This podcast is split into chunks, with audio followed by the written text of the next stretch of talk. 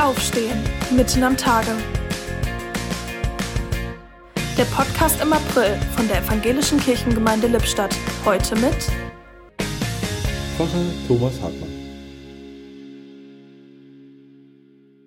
Eine Herausforderung für Menschen, die gerade die deutsche Sprache lernen, sind häufig die drei Verben aufwachen, aufwecken und aufstehen. Alle drei gehören morgens zu unseren ersten Aktivitäten. Aufwachen verwenden wir, wenn wir ausdrücken wollen, dass jemand ohne die Hilfe eines anderen die Augen öffnet und wach wird. Aufwecken sagen wir, wenn jemand einen anderen aus dem Schlaf holt. Aufstehen hat nicht unmittelbar etwas mit Wachwerden zu tun.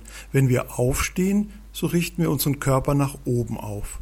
Wir bringen uns dadurch in eine Position, in der wir auf unseren eigenen Füßen stehen. Von solch einer Unterscheidung klingt auch etwas im Neuen Testament an, wenn es um das Geschehen von Ostern geht.